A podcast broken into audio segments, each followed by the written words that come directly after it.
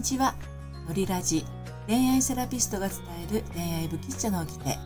えー、のりぴ、平日はライブでエセ占い師がお届けしております。えーとですね、今日は、うんと、私があの、アラサーのからのですね、恋愛不吉者さんにいろいろこうね、励ましの、えー、背中押しのメッセージをお届けしているんですけれども、あの、アラサーからの、まあ、婚活、恋活されている方ですね、え、ー、と、成功させたいならこれを捨てよということで、えー、今日は放送の方収録しています。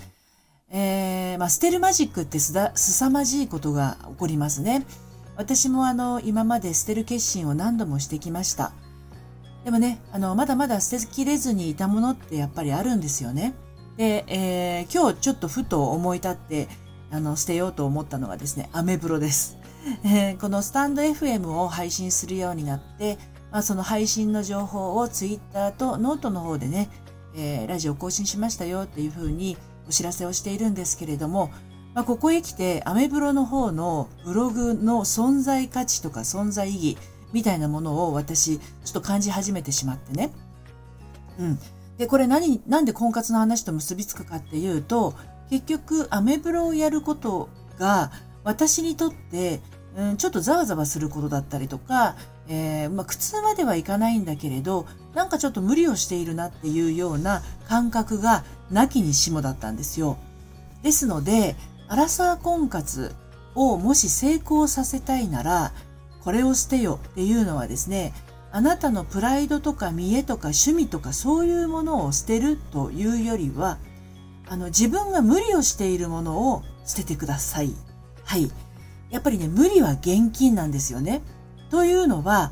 えー、っと、恋活にしろ、婚活にしろ、自分以外の誰かとお付き合いをするということは、あのー、なんだろう、思い通りにいかないことっていうのもままあるわけですよね。で、そういう時に、あの、つい相手に合わせてしまったりとか、えっ、と、自分を見失うことによってですね、見失ってしまうことによってですね、恋愛そのもの、結婚そのものを楽しめなくなってしまう方が非常に多いんです。あの、私の、あの、やってる脱妄想瞑想女子のりぴ塾にも、そんな風に自分を我慢して、あの、無理をして、そのしわ寄せで、ちょっと苦しんでしまって、駆け込んでくる方はとっても多いんですよ。で、それは、あの、そもそもの問題が無理をしているんです。ね。あの、自分が本当はそうしたくないのに、相手に合わせてそうするとか、